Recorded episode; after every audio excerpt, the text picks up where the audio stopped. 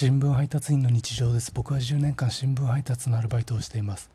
日曜日は夕刊の配達がお休みです。今17時間ぐらい家にいます。この17時間何にも巻き起こりませんでした。朝起きて首が寝違えてたり家にあるタオルが硬かったりとレアなイベントはあったんですけど何にも巻き起こりませんでした。